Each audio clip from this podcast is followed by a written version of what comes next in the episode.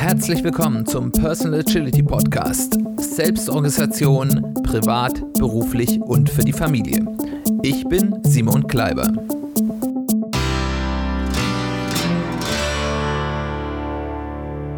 Herzlich willkommen zu einer weiteren Ausgabe des Personal Agility Podcasts.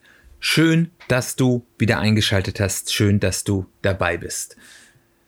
Ja, erstmal kurz vorneweg eine kurze Entschuldigung. Ähm, wir haben heute ein anderes Thema, als ich bei dem letzten Podcast äh, angekündigt habe. Ich habe mich da um eine Folge vertan, das Thema Jahreskreis, was ich ja schon angekündigt habe. Da beschäftigen wir uns in der nächsten Folge äh, damit sozusagen noch ein bisschen näher am Ende des Jahres. Da passt das ganz gut. Und wir haben heute ein anderes Thema, das ich allerdings äh, nicht weniger spannend finde. Äh, worum geht es? Jeder von uns kennt Schadenfreude. Schadenfreude ist ja ein, kann man sagen, zutiefst deutsches Konzept. Das ist so deutsch, dass im Englischen das Wort für Schadenfreude Schadenfreude ist. Also das ist ein bisschen die Essenz von dem, was vielleicht leider uns Deutsche, was das uns Deutsche ausmacht. Heute möchte ich aber nicht über Schadenfreude reden, heute möchte ich über das gegenteilige Konzept reden. Und genauso wie Schadenfreude sprachlich als deutsches Konzept ja, gekennzeichnet ist, ja, ist es uns auch eben im, in der deutschen Sprache, ist dieses Konzept uns fremd. Das Konzept heißt Mudita, das ist ein Begriff, der kommt aus der ja, buddhistischen Lehre oder im Englischen Compersion. Und es gibt dafür im Deutschen eigentlich gar kein so richtiges Wort dafür, das so richtig passt. Es gibt so ein bisschen als Begrifflichkeiten den Begriff der Mitfreude oder der Resonanzfreude. Aber wenn man sich das anhört, dann merkt man relativ schnell, das sind relativ hölzerne Begriffe, relativ künstliche Begriffe. Da hat sich wohl jemand in unserer ja glücklicherweise so kreativen deutschen Sprache Begrifflichkeiten für dieses uns eigentlich etwas fremde Konzept ähm, erfunden, aber so richtig, ja, natürlich fühlen sie sich nicht an. Äh, es ist eben etwas, was eben in der Kultur des deutschsprachigen Raums oder vielleicht auch so in der deutschen Seele äh, ja nicht so besonders verankert ist. Ein Grund mehr, sich mal ein wenig damit zu beschäftigen. Ja, was ist dieses Konzept von Mudita oder eben Compersion? Es ist die Fähigkeit oder die Tätigkeit, sich über das Glück oder den Erfolg anderer ehrlich von ganzem Herzen zu freuen. Das Konzept wird manchmal so ein bisschen anhand eines Beispiels erklärt, nämlich die Freude, die Eltern am Erfolg von Kindern empfinden. Jeder von euch, der wie ich Kinder hat, dem wird das ganz natürlich vorkommen, wenn die eigenen Kinder etwas Tolles schaffen, ein tolles Erlebnis haben, ähm, ja, eine wichtige nächste Stufe erklimmen in ihrer ja, Reise des Erwachsenenwerdens, dann können wir uns darüber richtig freuen, auch wenn es für uns jetzt nicht direkt positive Auswirkungen oder vielleicht sogar manchmal auch negative Auswirkungen haben, weil wenn Kinder so älter werden, dann sind sie eben auch nicht mehr so die kleinen Kinder und werden immer selbstständiger. Das ist für uns als Eltern ja auch nicht leicht. Und auch hier sieht man eben, dass das etwas ist, was gar nicht so einfach und selbstverständlich ist, obwohl es ja eigentlich bei, beim Freuen über den Erfolg von Kindern eigentlich ganz selbstverständlich sein sollte. Auf der einen Seite können wir sehen, dass es ganz viele äh, Menschen gibt, denen das gar nicht so leicht fällt. Und auf der anderen Seite kann man auch sehen, dass es da eine Abart davon gibt, die eben nicht diese Mitfreude, dieses Mudita, diese Compersion beschreiben. Weil was es nicht ist, ist der Stolz oder das Mitfreuen, weil man etwas davon hat. Weil es gibt natürlich da eine Abart, wenn man dieses Beispiel ähm, hat, wenn eben Kinder irgendwas besonders Tolles erreichen, ähm, kann das ja auch abfärben positiv auf einen selbst. Man errangt vielleicht sozialen Status, wenn das eigene Kind ähm, etwas erreicht, einen Titel erringt oder äh, einen besonders tollen Beruf hat oder sonst irgendwas in der Zeitung vorkommt, wo man stolz darauf ist und das soziales Kapital an einem zurückgibt. Und ähm, es gibt durchaus eben auch Eltern, da ist das, was Kinder tun, nur dann gut, wenn es sich ja positiv auf einen als Eltern, auf den sozialen Status insbesondere ist das häufig äh, der Fall ähm, zurückwirkt, wenn man damit bei seinen Freunden angeben kann. Und alles, was dazu nicht ähm, ja, hilft, ist nichts wert. Das ist keine Mitfreude, das ist keine Compassion. Genauso auch ist es jetzt zum Beispiel, wenn ich mich zum Beispiel freue, dass ein Bekannter einen tollen Erfolg mit seinem Startup hat und ich mich damit freue, ist es halt schon ein Unterschied, ist, habe ich da vielleicht einen Anteil an der Firma, dann freue ich mich ja nicht selbstlos mit, mit diesem Freund, sondern äh, ich freue mich auch, weil ich selbst Erfolg habe. Das ist zwar auch nichts Negatives, gar nicht schlimm, aber es ist nicht dieses Konzept der Mitfreude. Und eben auf der anderen Seite sehen wir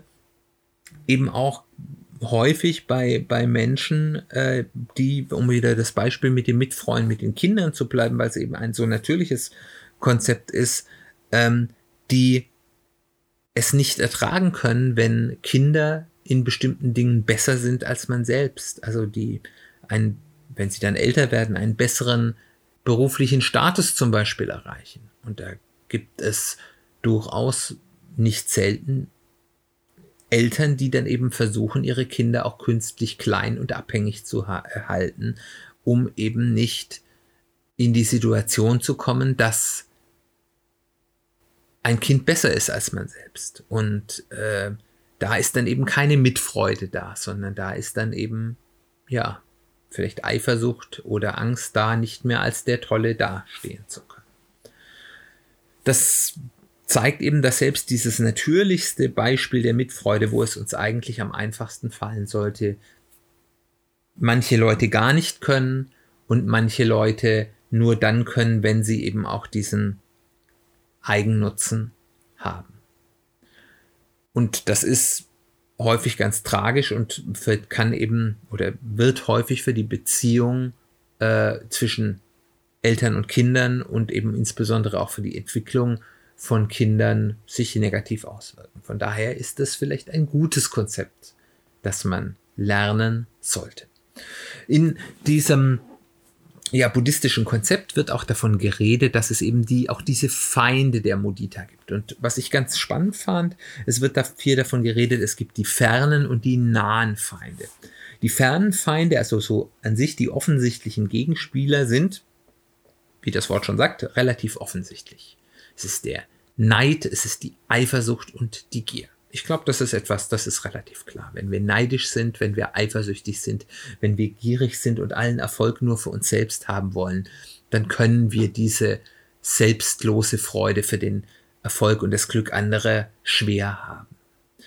Was ich dann deutlich spannender fand, war das Konzept der nahen Feinde, also von Dingen, die auf den ersten Blick vielleicht als das Gleiche erscheinen, aber es doch eigentlich verhindern. Und was hier aufgeführt wurde, war der Begriff der Erheiterung.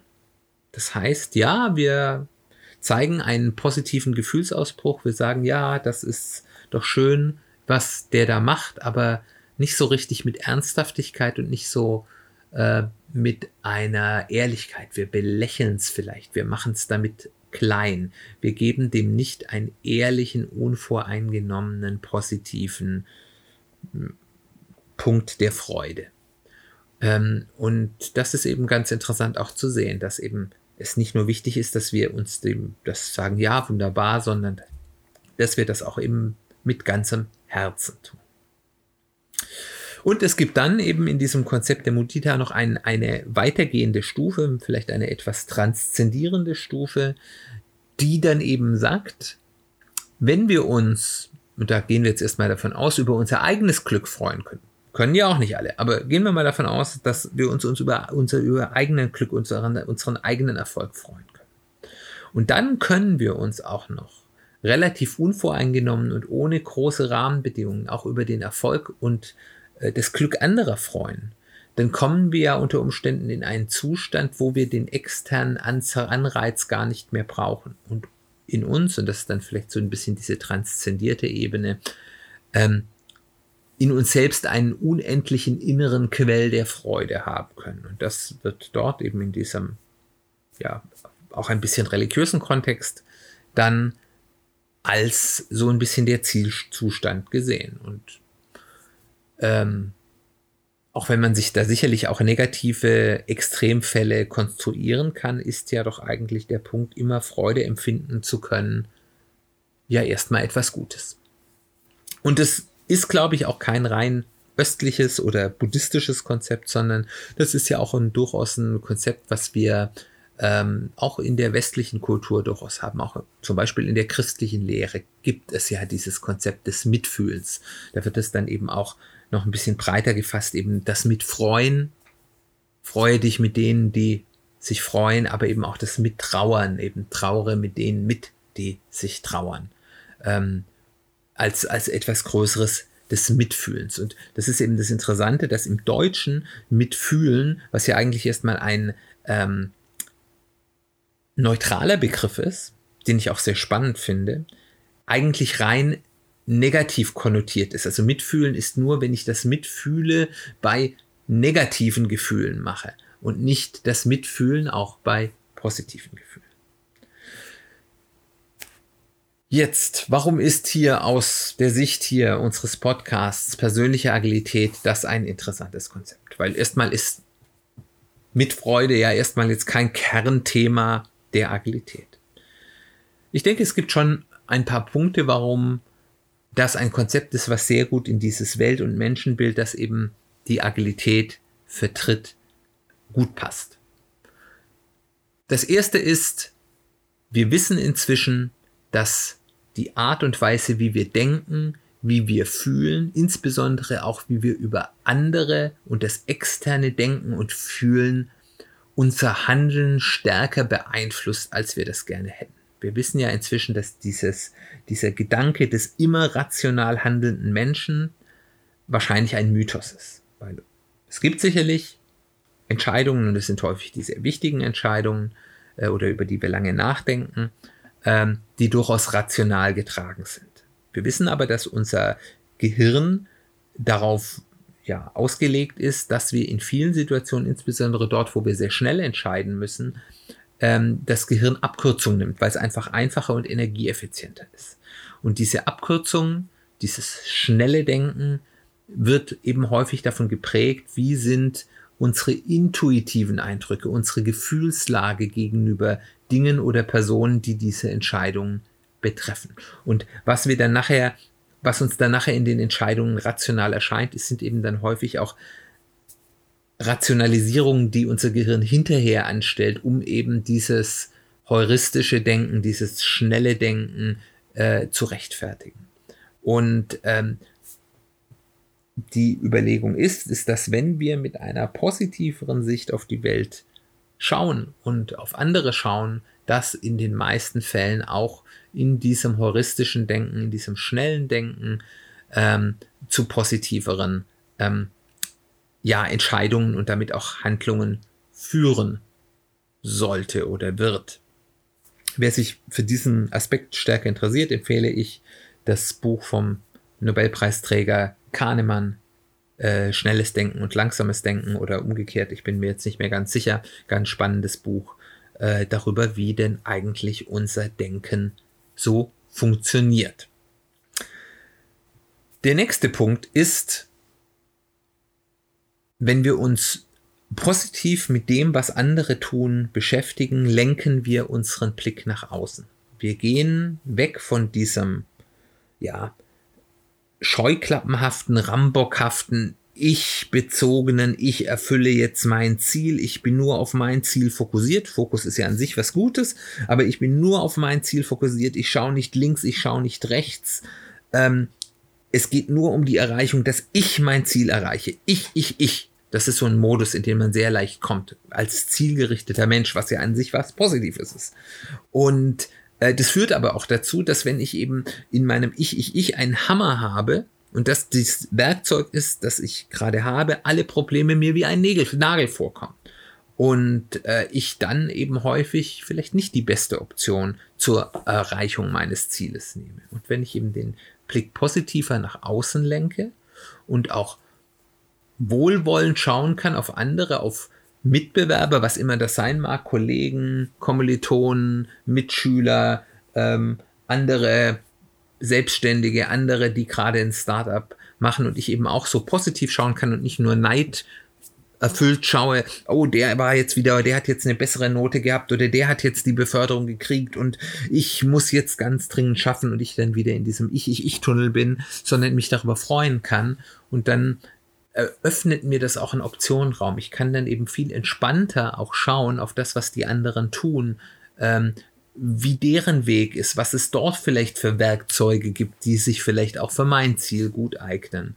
Und das erleichtert eben dann das Lernen von anderen. Und das Lernen von anderen ähm, ist ja durchaus etwas, was ich gerne in einem agilen Kontext machen will. Ich möchte möglichst schnell lernen, ich möchte möglichst schnell die besten Optionen finden, auch durch kurz, kurzes Ausprobieren. Aber wenn jemand anderes es schon ausprobiert hat und ich dort von lernen kann, ist es ja noch viel besser, weil ich dann dort weniger Zeit und Energie reinstecken muss. Dann auch, wenn wir an Mudita als erweitertes Konzept, als dieser innere, unendliche Quell der Freude denken, was jetzt, ich sag mal, eher ein philosophisch religiöses Konzept ist, können wir daraus eben auch etwas herleiten. Wir haben ja vor einigen Folgen uns mal damit beschäftigt, führt eigentlich Erfolg zum Glücklichsein oder Glücklichsein zum Erfolg? Und die Forschung sagt dort ja auch ganz klar, äh, es ist eher so, dass glückliche Menschen erfolgreicher sind, als dass erfolgreiche Menschen glücklich sind. Und ähm, wenn wir dieses Wissen nehmen, dass Menschen, die glücklich sind, die häufiger glücklich sind, auf vielen Ebenen erfolgreicher sind, ist das ein Zustand, den wir vielleicht anstreben sollen. Es ist nicht notwendig, dass wir die ganze Zeit hier nur grinsend wie ein Honigkuchenpferd durch die Welt laufen. Es ist vollkommen in Ordnung, dass wir auch unglücklich sind gelegentlich. Aber es ist ein Problem, wenn wir sehr häufig unglücklich sind, wenn es uns schwer fällt, selbst über Dinge, über die man eigentlich problemlos glücklich sein könnte, glücklich zu sein, dann sollte man sich das anschauen und dann sollte man sich das auch als Wort der Warnung anschauen. Ist das etwas, was ich noch gut bewegen kann, wo ich noch durch mich dazu entscheiden, glücklich zu sein, etwas daran ändern kann oder kann ich das gar nicht? Und dann ist man eben vielleicht auch den Punkt, wo es dann vielleicht auch in Richtung sowas wie einer Depression geht und wo ich dann eben auch nur anraten kann, ähm, such dir vielleicht dann auch mal Hilfe, wenn das bei dir so ist. Dann macht eben dieses offene Sein, sich das mit anderen mitfreuen können, auch einfach Zusammenarbeit leichter. Überleg mal selbst, mit wem möchtest du gerne zusammenarbeiten? Mit jemand, der total verkniffen nur auf den eigenen Vorteil schielt oder jemand, der sich ehrlich und offen darüber freuen kann, wenn du Erfolg hast? Es ist auch in der Risikoabwägung einfacher. Wenn ich mit jemand zusammenarbeite, besteht ja immer die Gefahr, dass selbst ohne böses Zutun der, mit dem ich zusammengearbeitet habe, dass ich den über die Ziellinie trage, dass ich dem Erfolg beschere dadurch, ich aber selbst keinen Erfolg habe oder nicht so viel oder nur den gleichen, ich nicht der Erste bin. Und wenn ich mich darüber auch freuen kann, weil es mich vielleicht weitergebracht hat, aber eben nicht über die Ziellinie, dann kann ich dieses Risiko, Partnerschaften einzugehen, viel leichter eingehen, als wenn ich ähm, nur den eigenen Erfolg feiern kann. Und dann erfolgt aus diesem Sehen, dass ich mich auch über den Erfolg von anderen freuen kann oder mich auch darüber freuen kann, dass andere besser sind, ermöglicht es mir, einen ganz wichtigen Erfolgsfaktor zu nutzen nämlich der Erfolgsfaktor, sich mit Menschen zu umgeben, die besser sind als man selbst, die schon mehr Erfolg haben als man selbst. Und man kann das ganz stark beobachten. Ähm, wenn ich zum Beispiel in einem Team frage, wen kannst du mir, was ich ja in meinem beruflichen Umfeld manchmal habe, wen kannst du mir empfehlen in deinem Bereich der Expertise, den wir hier noch mit einstellen können, weil gute Leute braucht man ja fast immer. Dann gibt es zwei Gruppen von Menschen und die teilen sich interessanterweise immer entlang der Einschätzung, die ich oder auch andere haben, von dem Level deren Können. Und es gibt die eine Gruppe, die wird mir Leute empfehlen, die tendenziell zwar vielleicht auch nicht schlecht sind, aber tendenziell schlechter sind als sie selbst. Und das sind meistens eher die Leute, die selbst noch nicht so gut sind. Oder auch weniger Potenzial haben. Und es gibt die andere Gruppe an Menschen, die werden mir immer Leute empfehlen, die mindestens gleich gut oder besser sind als sie selbst. Woher kommt das? Sind eben dieses unterschiedliche Mindset. Ich mag das Wort Mindset nicht, aber hier passt das ganz gut. Ähm, zwischen, ich kann eben auch Erfolge von anderen gut finden und daraus auch selbst Nutzen ziehen, was ja auch in Ordnung ist. Und ich kann es auch ertragen, dass andere besser sind als ich und ich nicht der Star bin. Wenn ich diese Fähigkeit habe, kann ich sagen, ja, das sind gute Leute. Also erstens reflektiert das ja auch positiv auf mich, wenn ich jemand empfehle, der sehr, sehr gut ist, selbst wenn der besser ist als ich. Und ich möchte gerne mit jemandem zusammenarbeiten, der besser ist als ich, weil ich von dem lernen kann. Und es gibt dann eben das andere Mindset ist, wenn ich da jetzt jemand empfehle, der besser als ich der ist, dann stiehlt der mir die Show. Ich bin nicht mehr der Beste. Vielleicht bin ich ja dann sogar irgendwann entbehrlich und werde entlassen dieses Ich-bezogene, ich kann mich nur über meinen eigenen Erfolg freuen. Oder eben das, ich kann mich auch darüber freuen, wenn andere erfolgreicher sind als ich. Und ich habe vielleicht sogar gelernt, dass das auch im Endeffekt zu meinem Vorteil ist. Wie kommen wir jetzt nun dahin? Wir haben ja festgestellt, dass das häufig gar nicht so einfach ist, selbst bei, bei Fällen, wo das eigentlich leicht fallen sollte, bei den eigenen Kindern, denen man ja eigentlich nur das Beste will, diese ehrliche vorbehaltlose Freude über den Erfolg anderer zu haben. Und wie bei jeder Angewohnheit muss man das üben. Üben, üben, üben. Ein, man sagt heute so schön, ein Habit entwickeln. Wiederholen, wiederholen, wiederholen. Nur dann schleicht sich das ein. Und es macht Sinn, sich da erstmal mit Leuten anzufangen oder mit Situationen anzufangen, wo einem das potenziell leicht fällt. Also, ich versuche mich ehrlich darüber zu freuen, wenn jemand, der mir nahe steht, meine Kinder, mein Partner, meine Partnerin, ähm, enge Freunde, wenn denen etwas Gutes passiert, meine Eltern, meine Geschwister. Ähm, kann ich mich dort freuen, ehrlich darüber, dass jemand hier ein tolles Erlebnis hatte. Das sollte mir leicht fallen. Vielen von uns wird es leicht fallen, aber dem einen oder anderen wird es vielleicht auch nicht leicht fallen. Und daraus können wir dann auch was lernen. Das ist ja nicht schlimm. Aber wenn uns bereits schwerfällt, uns über den Erfolg von Leuten, die wir sehr mögen, ähm, zu freuen, dann merken wir vielleicht, dass wir dort einen Punkt haben, wo wir an uns selbst arbeiten.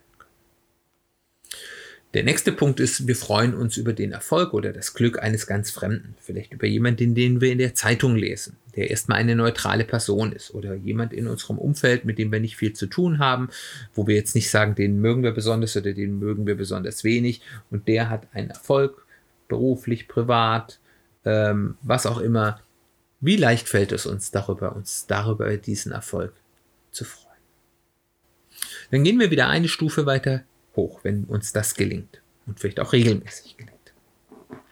Und das ist, wir freuen uns darüber, dass jemand etwas erreicht, was wir selbst gern hätten.